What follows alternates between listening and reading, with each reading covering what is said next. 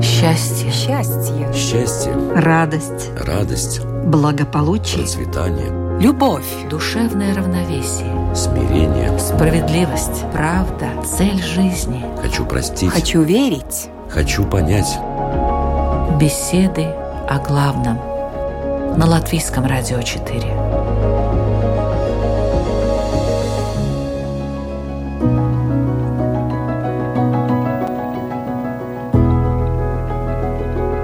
Беседы о главном на Латвийском радио 4. Здравствуйте. Наш современный мир, к сожалению, не обходится без войн и вооруженных конфликтов. Иногда локальных, иногда захватывающих страны и даже целые регионы. Не надо никому объяснять, что в эти разбирательства, помимо прямых участников, вовлекаются и многие другие государства, опосредованно, возможно, защищающие свои интересы – Слава богу, до глобальной мировой войны нам, надеюсь, далеко. И хотя сейчас можно воевать и не посылая на место военных действий батальоны солдат, все же воинская служба существует. Да, во многих странах она контрактная, то есть в армию идут по призванию или по желанию. Да, срок службы для призывников значительно сократился. Но до сих пор остается вопрос, который решается для одних быстро и однозначно, для других долго и мучительно. Служба в вооруженных силах страны – это обязанность гражданина или право настоящего патриота. Сегодня в беседах о главном мы постараемся разобраться в этом вопросе с помощью учений христианства и ислама. В студии Латвийского радио 4 православный священник Павел Пелевин. Добрый день. Здравствуйте. И имам Ибрагим Нур. Мир вам. С оружием в руках. Воинская повинность или честь служить. Ведущая Людмила Вавинска, и мы начинаем.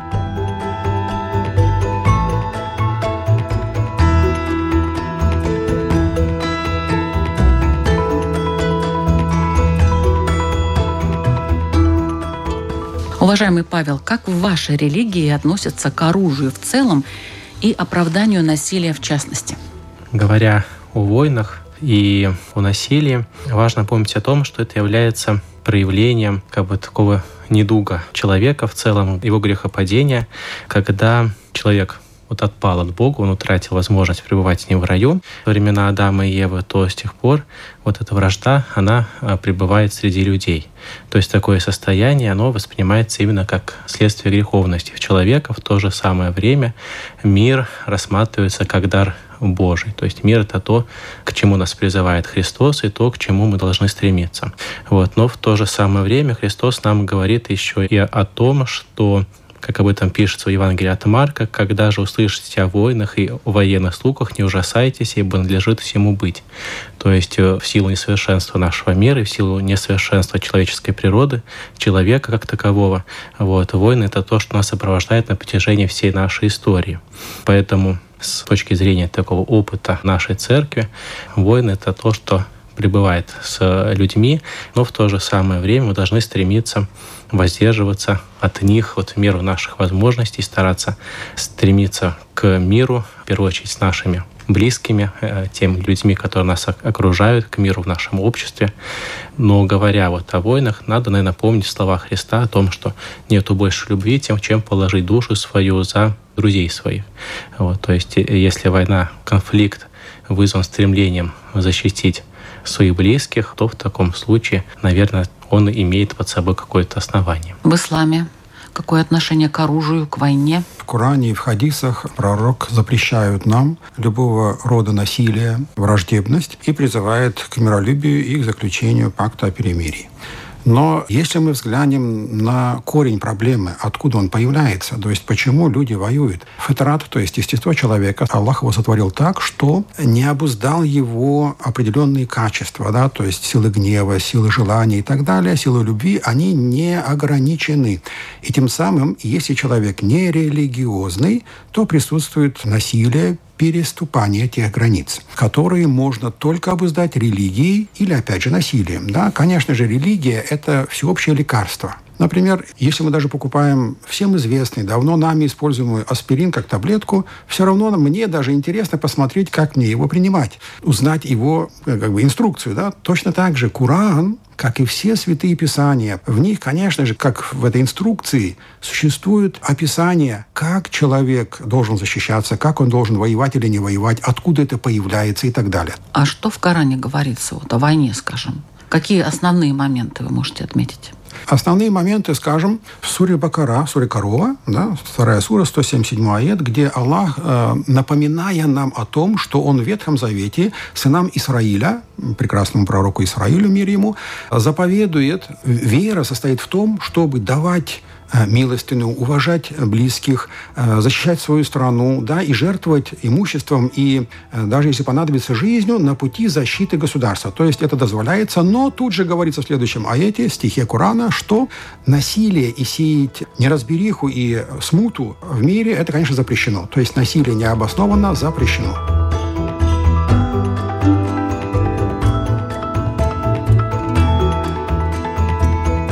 Существует ли отдельное понятие об оружии, о защите для женщин и мужчин в христианстве, в православии?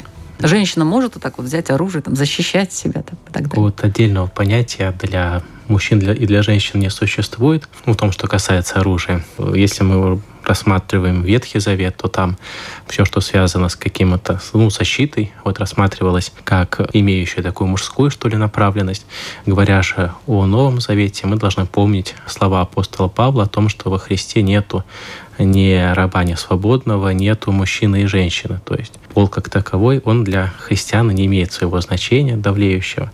То есть для нас важнее уже наши какие-то внутренние качества, наша готовность к самопожертвованию, наша э, доброта, наше терпение, какие-то иные качества, о которых нам говорится в Священном Писании. Ну, то есть в этом плане разницы в воспитании мальчиков и девочек нету? Или есть? Если мы рассмотрим с точки зрения христианской, то разницы нет. То есть mm. и мальчики, и девочки должны стремиться научаться тому, чтобы помнить всегда о справедливости, вот о терпении, о смирении, о любви к ближнему, это о тех истинах, на которых строится все наше вероучение в исламе? Немножко перевернем это в небольшую шутку. В исламе женщина – это министр внутренних дел. Разве можно министра послать на передовую? Конечно же нет. То есть это такое прекрасное создание, обладательница милосердия, героиня милосердия, женщина, которая должна быть э, в тылу, то есть сохранять семью. Но это, конечно, шутка, в которой есть доля правды. А по идее, нашизелик, такое есть выражение в исламе, то есть когда женщина, именно у женщины, это ее небольшой грех, потому что грехи имеют свои подразделения, да, то есть вещь, которая неодобряема, у нее есть тоже уровни, скажем, неодобряемая до уровня запрета, неодобряемая до уровня дозволенности. Так вот, нашизелик – это то, когда женщина воинственна, горделива, щедра. Это не позволяется и неодобрительно для женщины. Потому что женщина, само ее э, фетерат, естество, хифет, то есть богобоязненность, скромность. Иначе институт семьи будет испорчен, и само государство будет, в конце концов, развалено, что мы и наблюдаем. Да? Как мы видим, что, скажем, последнее столетие, да, женщина, вы равны, выходите там, работай, с кувалдой на, на рельсы ну, и так обязательно, далее. что с кувалдой. Ну... И, ну, то же самое, я к примеру говорю, да, там, то есть, а разве это не так? Вы посмотрите на, на... Да нет. Зря. Ну ладно, не будем в это вдаваться. В другие есть, сферы женщин... можно пойти, не только же обязательно Но, к сожалению, равенство предназначает э, это не только женщину уступить место в автобусе, но и женщина должна уступить место мужчине. Вот что значит равенство, если, если уж на то пошло.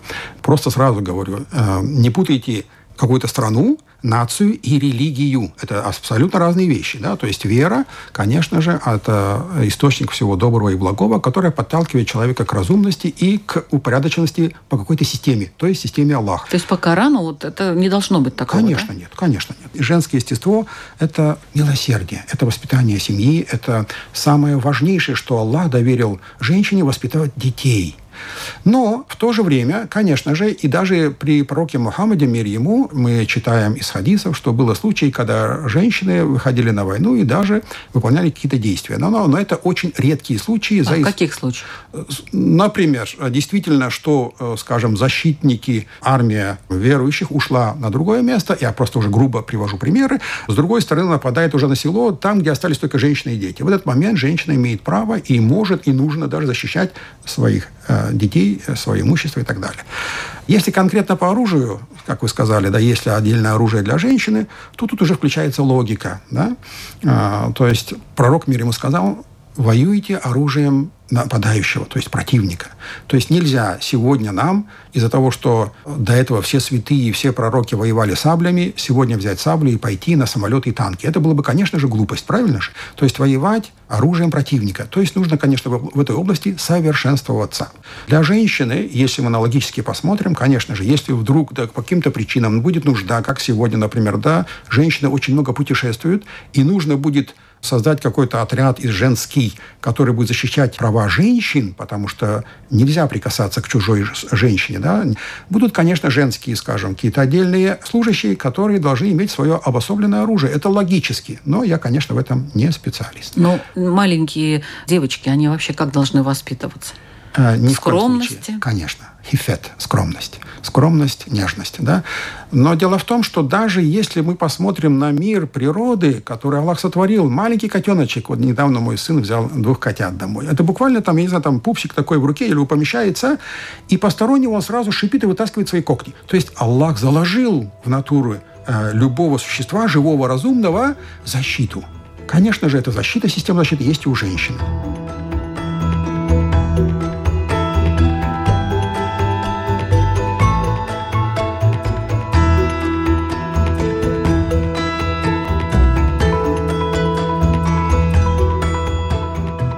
Какого момента человек имеет право на защиту собственными силами? С какого момента это имеется с возраста, либо э, ну, с ситуации, с возраста, да, можно взять э, разные параметры. Говоря вот о праве на защиту, то, наверное, каждый из нас имеет такое право. То есть это то, что лежит в основе всей нашей культуры. Вот, то есть наша культура подразумевает, что каждый человек, обладая свободой, обладает одновременно с этим и свободой вот эту самую свободу защищать, как бы это тавтологично не звучало бы. Священное Писание но предупреждает нас о том, что нужно стараться воздерживаться от насилия, напоминая нам, что земля не очищается от политой крови, иначе как кровью пролившего ее. Вот, то есть напоминая нам, что если мы избираем путь насилия, путь какой-то вот такого, какие-то там военных действий, условно говоря, то за это всегда мы тоже понесем какое-то наказание. Вот, то есть что э, наши неправедные действия, они не останутся безнаказанными. Если, может быть, не в мире этом, то в мире в будущем. Еще такой важный момент, который говорит нам, нам о праве на защиту, это, наверное, пример христиан древности, то есть которые вот первые христиане избирали путь защиты, основанный на смирении и на таком непротивлении, что ли.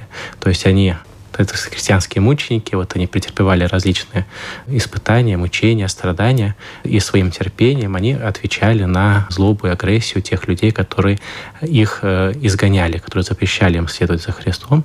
И, как мы видим из опыта истории человечества, вот это вот терпение, оно и победило э, ту самую злобу, с которой они были вынуждены столкнуться. А какими жертвами? В любом случае жертвы будут. То есть и в случае, если мы сопротивляемся насилию, насилием жертвы будут, и в случае, если мы противопоставляем насилию терпение у нас нет альтернативного варианта, мы всегда будем эти жертвы испытывать. То есть защита собственными силами – это Здесь, наверное, это надо что? помнить о, о двух вещах. То есть, когда мы говорим сами о себе, то Христос нам говорит, что, нам, что мы должны подставить, когда тебя ударяют в правую руку, поставить левую руку. Это когда идет о нас самих. То есть, когда нас кто-то обижает, то мы должны постараться не отвечать насилием насилием.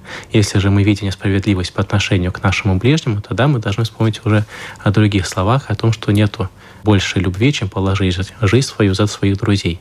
Стремление защитить наших близких – это вот, может быть, та основа, на которой христианин должен искать вот свое какое-то оправдание и свое право на защиту. Ну вот защита дома и семьи. Что можно делать в христианстве, а что нельзя? Вот ваш дом. Что можно? Как можно его защищать? Ваша семья. Что вы можете сделать? Ну, положить жизнь это, так сказать, просто вот... Э, это некий идеал. Да, да, да, это некий идеал. А вообще-то так, если к реальности ближе? Ну, это вопрос такой достаточно непростой, который каждый ответ будет уже давать индивидуально, в зависимости от ситуации. Ну, давайте вот, индивидуально. И, на который мы наверное, не сможем найти какого-то универсального рецепта. Но важно помнить о том, что когда мы защищаемся, мы ни в коем случае не должны испытывать какую-то злобу либо ненависть по отношению к тем людям, от которых мы вынуждены защищаться. То есть это вот то главное, от чего нас предостерегает Священное Писание. А это возможно? Мы должны к этому стремиться, значит, это возможно. В исламе? Э, во многом соглашусь, конечно же. К тому же все истории, как я уже сказал в предыдущих писаниях и в Коране в том числе, это не просто истории, когда пророки э, совершали какие-то действия, защиту, воинственные действия и так далее. Это истории в пример всему человечеству. Как, например, в школе существует учебник, скажем, литературы. Да, этот учебник не, не настроен и написан только для этого года, а для десятки лет поколений, приходящих потом в школу учеников. Точно так же, когда в Коране Аллах говорит о сыны Израиля, о потомке пророков, да, вы должны поступать так, так, так, и это посылается послание всем идущим поколениям. То есть, конечно же, мы черпаем уроки, как поступать в той или иной ситуации, в защите, в нападении или так далее, от пророков, от э, святых, от праведных и так далее. Что же касается защиты семьи, с какого возраста начать защиту, конечно же, э, нельзя смотреть на ситуацию односторонне. Конечно же, в ней присутствует много граней, много сторон, которые должны учитываться одновременно, и чем больше сторон будет учитано, тем будет легче осудить ситуацию. Например, конечно же, ребенок, если мы возьмем ребенка, и когда ему можно начать защищаться, как я уже сказал до этого, ребенок по природе свое сотворение имеет право и может и защищается в ситуации, когда на него проявляется агрессия или ситуация, в которой он чувствует опасность. Вопрос в другом, будет ли он спрошен за это. Это другой разговор. Потому что в исламе, по исламу, ответственность ребенка примерно начинается с 15 лет, как и э, во всех цивилизованных странах. То есть, если ребенок, даже вот я помню, на случай был, когда я жил э, до этого в Казахстане, молодые ребята по неосторожности, скажем, небольшой такой потасовки, 13-летний или 14-летний, по-моему, прыгнул ножом одного и убил да, взрослого. Конечно же, его за это не судили, потому что он не осознает свои действия. Это другой вопрос. Если же мы касаемся защиты семьи, как ее защищать? Опять же, как э, сказал наш уважаемый священник, да, то, конечно же, о ситуации и э, научаясь воспитанию религиозному, человек, конечно же, как бы оттачивая свои действия в жизни, также легко после этой тренировки богобоязненности, поклонения, может ее применить и в ситуации неординарной. Например, конечно, у него в голове будет постоянно первое – страх перед Богом, перед Аллахом. Да? То есть, где я могу дозволить себе, где нет – и это, конечно же, все связано с религией. Так где можно дозволить, а где нет? Я же еще раз говорю, если действительно будет угроза жизни, угу. да, то, конечно, здесь можно применить любые средства для защиты жизни. Почему? Потому что жизнь – это самый большой подарок Аллаха. Как-то приводили пример. Если я потеряю, скажем, 5 евро, да, я не буду плакать. Да, скажем, 100 евро, ну, конечно, будет досадно. Когда я потеряю 5 миллионов, это будет страшно. Даже есть люди, которые лишались э, жизни, то есть сами накладывали на себя руки. А теперь представьте, самый большой подарок – это жизнь. Поэтому-то уже автоматически заложено в человеке защищать ее, сохранять ее – самый большой подарок. И использовать методы, конечно, по возможности дозволенные, это идет из опыта, из э, тренировки религиозной. Но почему же тогда некоторые люди просто там, подрывают себя, например, приходят какие-то места и, и подрывают себя, то есть уничтожают Нельзя себя. Нельзя обобщать это на всю религию, да, э, потому что часто связывают, эм, мы имеем практику э, в жизни, да, уже долгие столетия, когда подставлять э, под видом ислама, да, кого-то, если мы конкретно говорим про ислам. То есть это не ислам?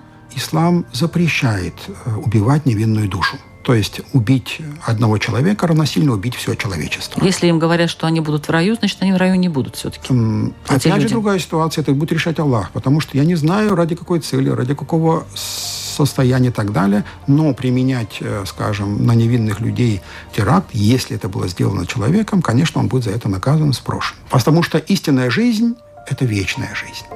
Ну, вот такая тяжелая тема у нас сегодня. А я напоминаю, что вы слушаете программу «Беседы о главном». Сегодня мы говорим об оружии в руках, воинской повинности и всем, что с этим связано. В студии Латвийского радио 4 имам Ибрагим Нур и православный священник Павел Пелевин.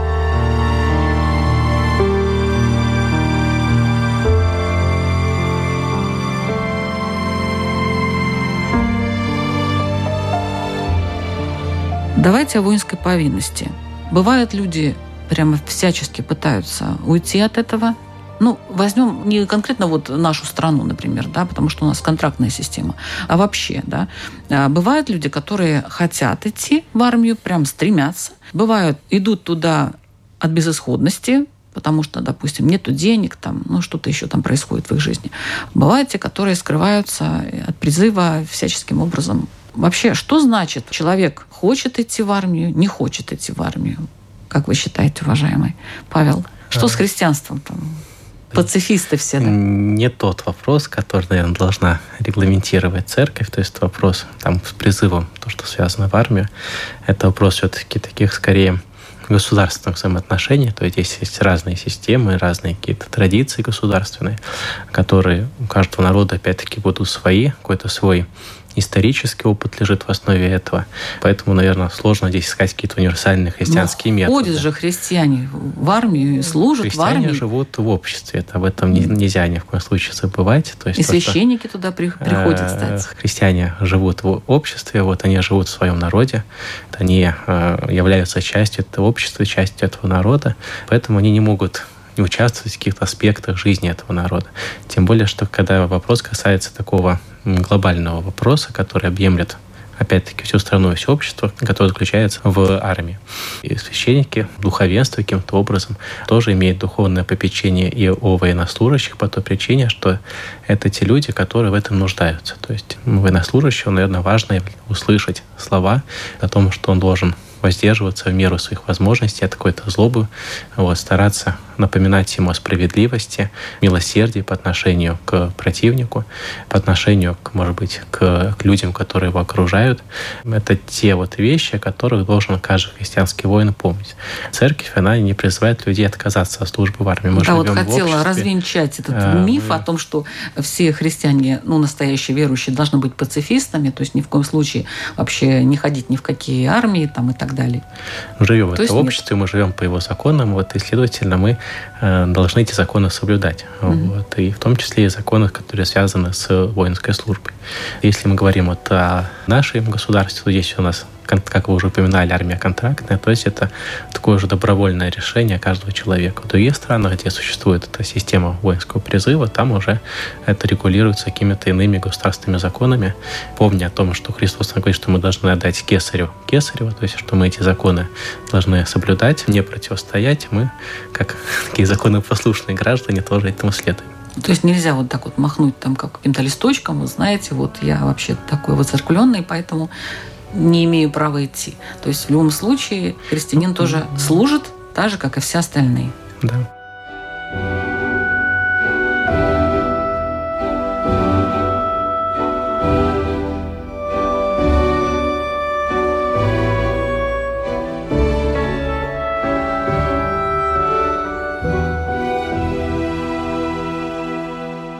Если человек вот сам хочет, вот прямо рвется в эту армию, что это означает? Может ли так делать мусульманин? Скажем так, рваться в армию – это не совсем правильно. С другой стороны, это патриотизм. Война – это зло. Да? Любой мусульманин ненавидит войну, не хочет войны и хочет мира, потому что мусульманин слово «теслим» покорный. Аллах говорит «покоритесь мне, убегайте от зла, убегайте от насилия и так далее». То есть, конечно же, любой верующий человек ненавидит насилие и войну. С другой стороны, всем известное знаменитое слово «джихад», да, которое не совсем правильно понимает, потому что джихад – это упорство, да, это борьба с чем-то. И самый великий джихад в исламе, внимание, борьба со своим эгоизмом со своим навсом, как говорит в Коране Аллах, это самый большой джихад. То есть успокоить свой эгоизм, свою похоть и так далее. То есть постоянно каждый день не лениться, идти на учебу – это тоже джихад. Помогать больным, соседу, людям – это все есть джихад. Защищать родину – тоже джихад. То есть упорствовать в каком-то деле. Это и есть джихад. Так вот, а как же мы уже цитировали этот аят? Аллах говорит в Коране, жертвуйте на пути веры, поклонением, намазом, если понадобится своей жизнью. Да? То есть тем самым для верующего понятие войны, скажем, защиты государства – это даже своего рода радость. То состояние, где он может при защите, внимания защите государства заслужить степень шахида, что является очень высокой степенью в вере. То есть пожертвовать самое дорогое, что ни на есть во имя Бога, жизнь. И где вы еще можете увидеть такую армию, которая говорит, если я умру шиит, если буду ранен или останусь живых, то я буду гази, то есть своим родом ветераном. Да? То есть с такой радостью и спокойствием души отдать жизнь во имя Бога, только это есть в истинной вере ислама. Ну вот э, здесь как раз православный священник сказал, христианин, идет в армию, чтобы защищать государство, но, скажем так, у меня есть некоторые сведения о том, что э, есть войска из мусульман, которые не государство защищают, а, так сказать, немножко расширяют этот спектр своего воздействия и идут уже в другие государства. Тогда возвращаемся к э, предыдущему ответу. Да, не обязательно национальность, не обязательно твое государство имеет общее с религией. Да? То есть тогда этот человек уже, если он использует оружие не для защиты, а для нападения, это уже будет преступник, который также будет наказан и здесь, и в вечности. Ему будет проклятие, как пишет Аллах в Коране, да? он будет здесь проклят, наказан, руку за руку, да? Э, тело за тело, и в вечности ему будут вечные муки. А что э, должен защищать мусульманин? Вот так, если конкретизировать ну, военная служба или там служба на, скажем, на защите государства, это в первую очередь защита Государство, где он живет. Конечно. Защита своих ценностей. Да?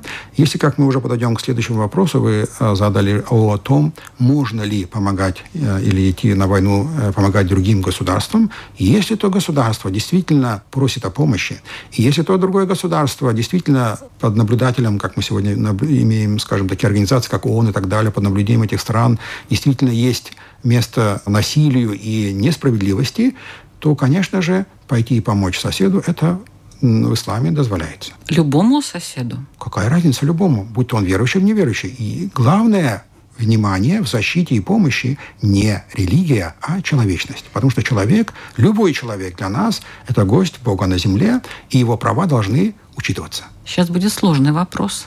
Павел, приготовьтесь. А кто для вашей религии является врагом? Рассуждая, наверное, о врагах, вот мы, если обратимся к Священному Писанию, то увидим, что там врагом постоянно называется дьявол. То есть вот нечистый дух, вот это и есть тот главный враг, с которым должен бороться каждый человек. Если мы посмотрим эту тему еще немножко, вот обратимся к опыту святых отцов, то увидим, что как бы этот враг находится внутри нас. То есть это зависит именно от нас, насколько будем вот ему сопротивляться. То есть это исключительно наш выбор. То есть мы должны помнить о том, что мы сотворены Богом по его образу и подобию. Вот этот вот образ и подобие Бога заключается в том числе и в нашей свободе.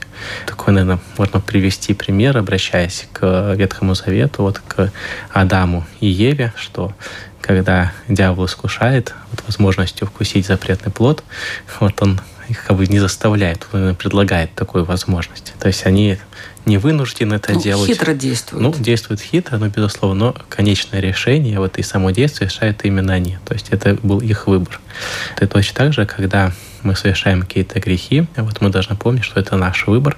Именно поэтому у нас существует понятие покаяния, исповеди, то есть когда мы имеем возможность у Бога попросить прощения за наши грехи. И вот война с грехом — это есть наша главная война и борьба, это наше внутреннее дело, которым каждый человек с помощью Божией может выйти победителем. Ну, это когда ты сам с собой борешься. А если ты видишь дьявола в других людях? ну, надо в первую очередь, наверное, увидеть его в себе. Угу. Вот. А в каждом человеке есть недостатки. Угу. То есть людей совершенных нету. То есть единственный совершенный человек это был Бога человек. Каждый же из нас обладает набором э, недостатков, поэтому надо сосредоточиться на, на себе. И как говорит об этом Петр Серафим Саровский, что если сам ты сможешь спастись, то и другие люди, которые тебя окружают, они тоже смогут спастись, уже смотря на тебя. А вот как надо поступать со своим врагом? Ну, во-первых, э, если мы посмотрим на мир вокруг нас, на наших ближних, то у нас там быть врагов как бы не должно понятия врага. То есть нас... Нет, ну вы же э, сказали, что враг это мы, внутри вас. Если мы говорим о враге вот как о внутреннем враге, вот, то с ним нужно бороться, противостоять ему. Вот, как говорит об этом Христос, в первую очередь молитвой и постом. То есть это вот э, молитва и пост – это те главные рецепты, на которых мы должны основывать нашу борьбу против дьявола.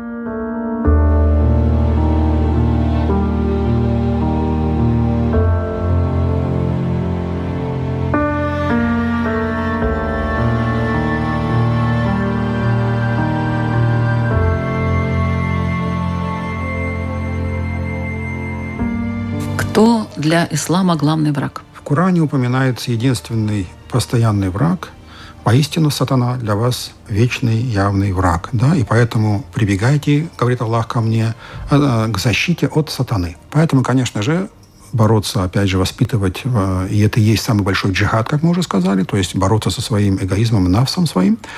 Но если мы говорим о временных врагах, которые э, нападают на территорию ислама, то есть, значит, те, которые мешают или воюют против ислама, не дают жить по шариату или по исламу личности или другим людям. Это является временным врагом. Если, как вы уже спросили, если враг, как поступать с врагом? Если враг не нападает, то он выходит э, из за рамки врага. Ислам призывает с любым, если мы говорим о государстве и так далее, э, заключать перемирие, жить в мире – до того момента, пока он не нападает. Да? Это есть также в Коране история о Моисее мир ему, где он призывает защититься, чтобы от войска фараона, который угнетал в то время народ, собирает армию, где сыны Израиля, то есть иудеи, поддерживая Моисея, идут на войну, и в конце концов основная масса отрекается от своих слов и убегает, да? то есть приступает, то есть предает Моисея, мир ему. Поэтому я немножко возвращаюсь к предыдущему вопросу, к патриотизму. Да? В исламе уходить с поля боя и бояться джихада, бояться этого сопротивления является преступлением и наказуемо. То есть взял уже оружие, значит, идешь и все. Опять же, Пока до, не до разумного. Нет, до разумного. В Коране так и открыто и заявляет аят. И до тех пор, пока они не предложат перемирие. Да? Если они опустят оружие, вы тоже опускаете оружие. То есть верующий человек, мусульманин, не имеет права переступать границы, совершать насилие. Не имеет права. Вот это уже ответ на вопрос, как надо поступать со своим врагом. Да. А если вы его поймали? Есть такое понимание, это было также использовалось и при пророке Мухаммаде мир ему, когда в плен были взяты многие безверные, в то время мушрики из Каабы, которые были, первое, за выкуп отданы, или если у кого не было выкупа, то есть грамотные люди, он был обязан обучить нескольких людей наукам, и потом отпускался, и так далее. Ну, это тогда было, а вот в настоящее время? Тоже сейчас, то же самое сейчас. За выкуп? Но это опять же по договору, потому что война нельзя смотреть только на одну сторону. Если вы воюете, то и ваших людей берут в плен, правильно же? Значит, как а, это то есть очень... обмен, да? Конечно обмен же, пленными? Конечно же. Это сегодня очень мы замечаем по информации из этих зомбоящиков, извиняюсь за выражение, да, что эта практика существует во всем мире. К сожалению, сегодня лучше бы не было, конечно, этих войн. Ну, это, конечно. Ну, у нас такая тема, сегодня мы ее обсуждаем. Да. А где вот эта территория ислама? Как она распространяется? Вот можно ее как-то географически определить? Скажем так, Даруль Ислам, то есть место ислама по исламскому закону объясняется или как бы корректируется тем, где правил правитель, исламский правитель является местом ислама. Место не ислама называется по-другому. Например, Испания, да, долгие десятилетия, даже столетия, там была Исламская империя. И даже сегодня уже долгие столетия уже ее нету, там ее выбили, уничтожили, там, да, все прекрасные достижения, первые институты, которые были построены там, были уничтожены и разграблены, да, все равно она считается Даруль Ислам. То есть, значит, там, если живет человек-мусульманин, он, скажем, по религии живет на исламской земле. То есть там, где живут мусульмане, там и земля? Нет, там, Нет. где действует закон.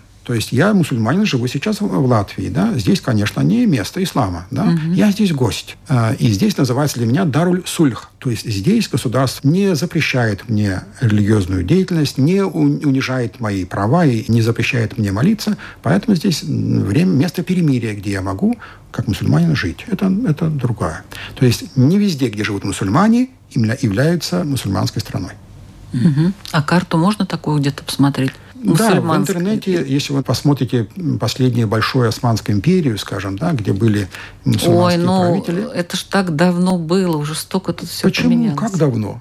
130 лет или 120 лет примерно. Это разве давно? Для истории Земли это очень Ну, мало. когда в расцвете она была, я имею в виду. Нет, это уже было ее потух, я и говорю. потухание. Да, и рассвет Османской империи приходится Вот бы греки сейчас пришли и сказали, знаете что, Александр Македонский всю вашу Османскую империю в свое время завоевал, так что все. Когда это было? Вы что говорите? Ну, какая разница, это, когда это было? Нет, это невозможно. А Наоборот. что, есть какой-то срок, есть какой-то временной вот промежуток, вот за это время мы учитываем, все, а за это нет? Все правления правителей, скажем, будь то Османская империя, будь то Майятские империи, будь то христианские империи, как, скажем, Римская империя, они получали свой рассвет, пик рассвета и пик падения. Это нормально.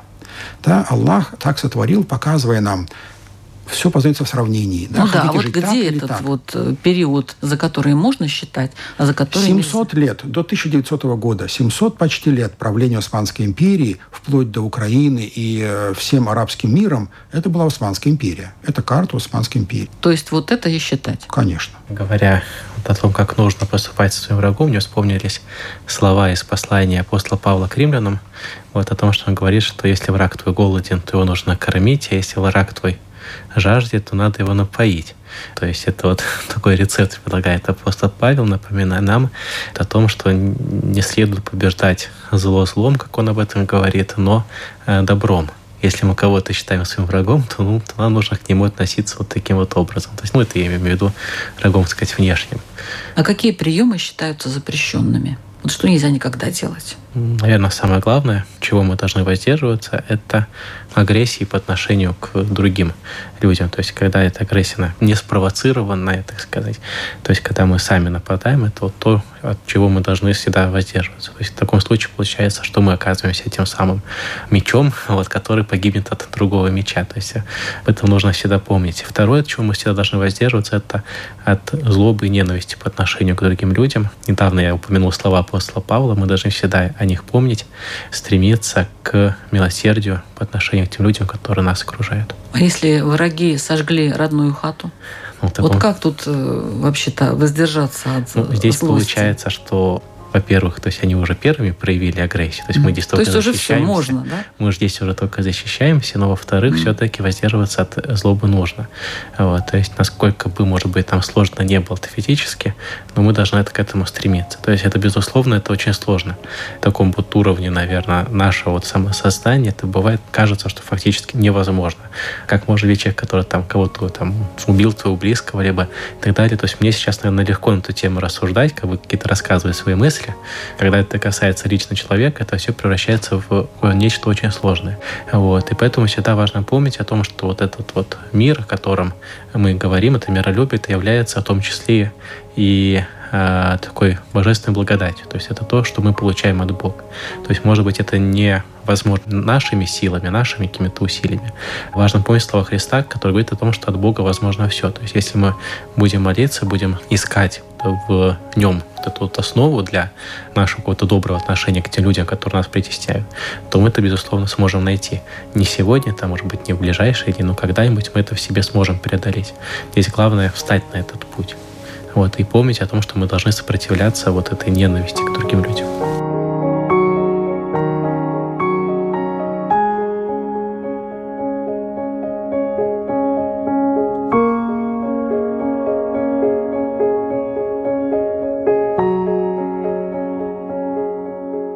Современная война, она все-таки все меньше и меньше создает условия для того, чтобы один человек просто взял вот и убил другого. Ну, то есть современная война, она немножко другая, правда? Это хорошо или плохо? Это и не хорошо, и не плохо. Война вообще это плохо. Но э, то, что методы используются совершенно другие, не такие, когда людей просто посылают как э, пушечное мясо, как раньше говорили, да, вперед на танки. Сейчас совершенно Нажимается другие методы. кнопка и э, убивается тысячи, сотни тысяч невинных людей. Ну подождите, когда Где это же было? гуманность? Подождите, а когда это было? Хиросима, например. Сейчас э, война во всем мире. Да? Посылается ракета, которая, не разделяя ребенок, женщина, пожилой, э, больной, калека, и стирается город с лица земли. Это прекрасно? Нет, конечно. Нет, конечно, я тоже так думаю. Сегодняшняя методика ведения войны еще хуже, чем раньше. Раньше лицом к лицу, меч на меч, да, это было намного гуманнее. Да? То есть войско против войска, где э, запрещалось пророк мир ему запрещал да, обижать, кто бы они ни были, да, если завоевывается город, детей, стариков, бедных, больных и так далее. А сегодня ракета, да, вы совершаете гуманность по отношению к своему солдату, но совершаете огромную дикую несправедливость к, к другой стороне, где стираются города с лица земли вместе со всеми безвинными. Ну, любая война, она, наверное, не может быть, в принципе, гуманной по определению. То есть это противо... противоестественно. противоестественно, когда люди друг друга убивают.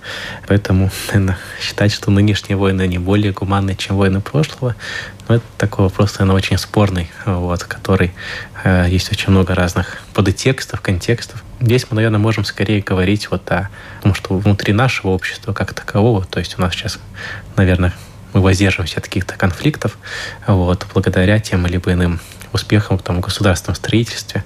Здесь скорее это вопрос уже внутренней политики, нежели войны как такого инструмента внешней агрессии. Наш окружающий мир показывает, что война как элемент такой межгосударственных отношений никуда не делась, она по-прежнему продолжает существовать, никуда не делись погибшие мирные жители и так далее. То есть это, несмотря на все, казалось бы, там достижения в области каких-то научных знаний, ракетостроения и так далее, но все равно продолжают гибнуть люди, которые не должны погибать. То есть те люди, которые там просто живут в этом, которым не повезло, если так можно выразиться, родиться на конкретном месте. Можно ли каким-то образом вообще обойтись без войны? Или это вот уже в человеческой натуре? Ну, наверное, скорее всего, это все-таки свойство нашей человеческой природы, ее несовершенства. То есть, если мы должны с вами стремиться к миру, если мы будем так вот к этому стремиться, и нас со временем станет больше, вот, то, наверное, когда-нибудь да будет доступен такой момент, когда мир на Земле восторжествует. Такое наше стремление должно быть. То здесь все зависит именно от нас. Если мы готовы к воздержанию от конфликтов, это один одно дело. Если мы не готовы, то тоже другое дело. Но важно помнить о том, что войны всегда были. В любой, наверное, момент человеческой истории они всегда нас сопровождали. То есть, если мы посмотрим на наше прошлое, то увидим, что, наверное, такого не было года бы на, на Земле, когда бы где-то не шла война. Это то зло, с которым мы неизбежно сталкиваемся на протяжении всей нашей истории, вот, и с которым мы вынуждены каким-то образом сосуществовать. Современный мир, где растет жадность, зависть, внимание, безверие, да, к сожалению, не представляется возможным прожить без войн. Потому что безверие – это корень всего зла, который заставляет человека приступать к границе, не разделяя дозволенное запретного. Поэтому, к сожалению, как я уже сказал, это не представляется возможным жить без войн. Да? Ах, если бы это было возможно. Да? Это было прекрасно. Аллах в Коране постоянно говорит – убегайте от чрезмерностей, от перебора и недобора. Называется ифрат, тефрит по-арабски. И выбирайте все время васад, да, середину, золотая середина. Не приступайте к границе. Как, будь проклят тот, который, приступая к границе, сеет на земле зло и нечестие. Да? Все время предупреждая и постоянно, постоянно напоминая об этом, обуздывая человека чем? Подчинением, теслимом, то есть исламом, религией, верой, да, то есть подчиниться приказам Бога. Как только человек подчинится, автоматически Бог сотворяет на земле мир, покой, радость. Значит, э, мы видим, что есть войны, и это зло, и все с этим соглашаются. Найдите, пожалуйста, корень той проблемы. Это безверие или слабая вера. Значит, работайте, о люди всего мира, работайте над верой тогда Бог сотворит для вас прекрасные условия для сосуществования. И не просто, наверное, вера, а нужно внимательно читать священные книги, Конечно. чтобы понять вообще, о чем там речь. Или не говорить, что я верующий, вот я теперь так решил, и вот этот неверующий, тут я его сейчас и возьму за глотку. Ни в коем случае, ни в коем случае. Да, то есть есть условия, да, то есть условия во всех писаниях. Бог говорит, как мы уже сказали, дает примеры через пророков на грядущие поколения. То есть Нельзя сказать «мне кажется так» или «так». Все четко установлено в последней книге Коране, как тебе поступать в той или иной ситуации. То есть нельзя поступать на свое усмотрение.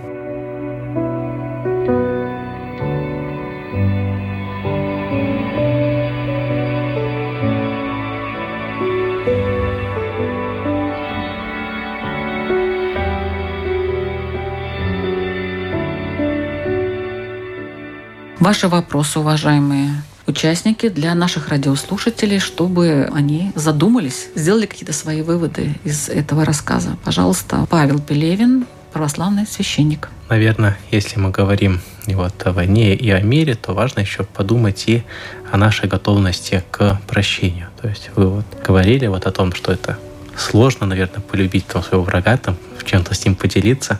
Путь к этому лежит всегда через прощение. То есть мы должны э, постараться простить того человека, который нас обидел. И, наверное, если мы посмотрим внутрь себя и посмотрим вокруг, то, наверное, у каждого из нас будут такие ситуации, когда мы на кого-то обижались, когда нам кто-то там делал что-то не так.